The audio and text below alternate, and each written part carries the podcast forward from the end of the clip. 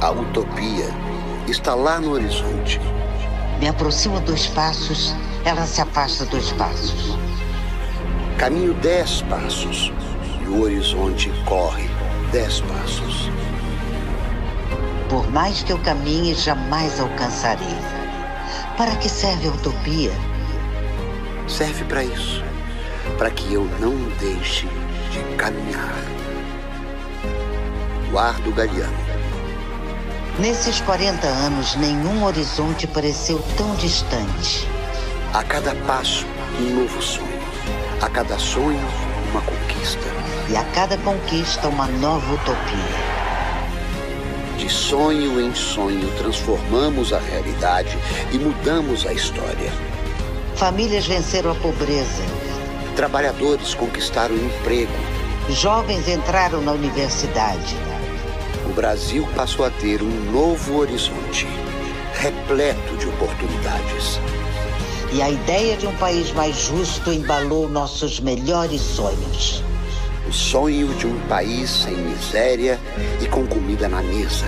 Sem racismo e com direitos iguais. Sem violência e com crianças na escola. Sem desigualdade e com emprego para todos os trabalhadores. Mas hoje, o Brasil sofre e o país volta ao passado. O retrocesso traz de volta a pobreza, o fantasma da fome e o desemprego. O tamanho dessa fila representa a dimensão de um problema: o desemprego. A esperança muitas vezes se perde. É chegada a hora de fortalecer os sonhos que forjaram nossa estrela e construir um país mais humano e fraterno para todos os seus filhos.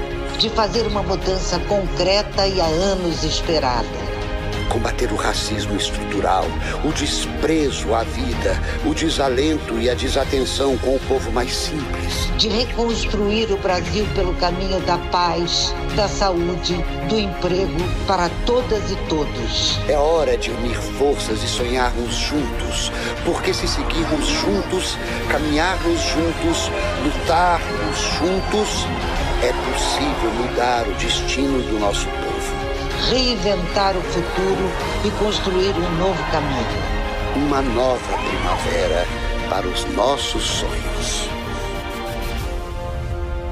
São quatro décadas do PT. O Partido dos Trabalhadores comemora 41 anos de existência neste 10 de fevereiro. Foram mais de quatro décadas de luta e muitas vitórias no campo eleitoral, no campo político, social, econômico, científico e cultural. As lutas do PT ajudaram a fazer do Brasil um país um pouco mais justo e mais próspero. O PT, aliás, nasceu da luta. Luta dos movimentos populares, do movimento sindical, das comunidades eclesiais de base e da intelectualidade engajada a partir das universidades. O partido nasceu lutando contra a ditadura militar e seguiu lutando pela redemocratização do país nem bem acabara de nascer e já estava envolvido na campanha das diretas já e pela convocação da Assembleia Nacional Constituinte. Nesse processo, o PT elegeu 16 deputados, entre eles o líder Luiz Inácio Lula da Silva, que foi o parlamentar constituinte mais votado em 1986. Depois de liderar a bancada progressista na Assembleia Nacional Constituinte, e ajudar a escrever a Constituição mais democrática da história da República Brasileira, o Partido dos Trabalhadores aprofundou a redemocratização no país, participando das eleições diretas, livres e democráticas em todo o território nacional. O PT governou as mais importantes capitais e cidades do Brasil, governou vários estados e assumiu o governo federal por 13 anos. Seriam 16 se não fosse o golpe que destituiu Dilma Rousseff em 2016 e interrompeu o processo de democratização política, social e econômica brasileiro. Para se ter uma ideia do estrondoso sucesso petista no campo político eleitoral, basta dizer que o partido esteve no segundo turno, ou ficou em segundo lugar em todas, repito, todas as eleições diretas para a presidência da República desde a redemocratização. Nenhum outro partido realizou essa façanha. No período em que governou o país, o Partido dos Trabalhadores executou o mais amplo e ousado plano de inclusão social de que se tem notícia na América Latina. Foram mais de 40 milhões de pessoas que saíram da miséria e outros 30 milhões que ascenderam à chamada nova classe média. O salário mínimo que o PT atrelou ao PIB e à inflação experimentou um inédito aumento de 400%, com ganhos reais nos governos de Lula e Dilma. Saímos do mapa da fome, segundo a FAO. No campo econômico, o PT levou o Brasil de 12ª economia do mundo para o posto de sétima economia, em vias de assumir a sexta posição, já que na época do golpe contra Dilma Rousseff, o país estava prestes a ultrapassar a economia da Itália. As políticas de Lula reequacionaram a dívida externa e retiraram o Brasil das garras do FMI. O PIB brasileiro simplesmente quintuplicou a inflação se manteve sob controle e o desemprego fora reduzido a inimagináveis 4,5%. Níveis da Alemanha.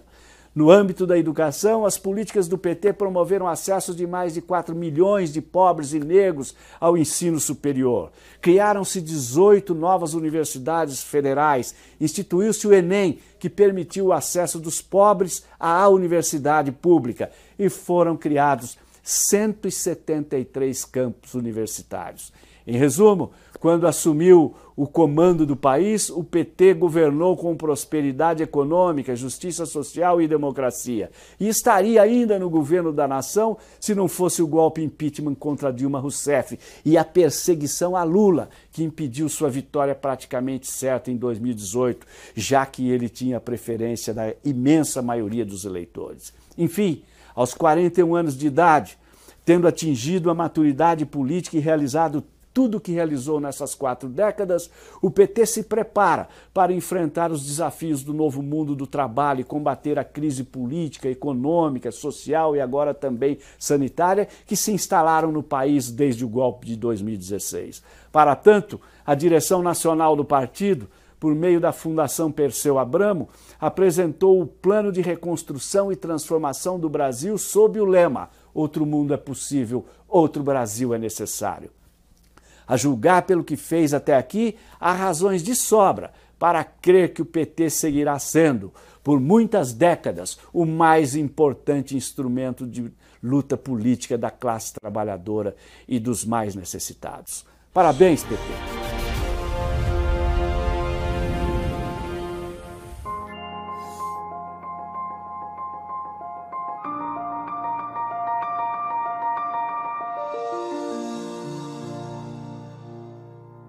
Você sabe, na hora em que precisa, é com o PT que você pode contar.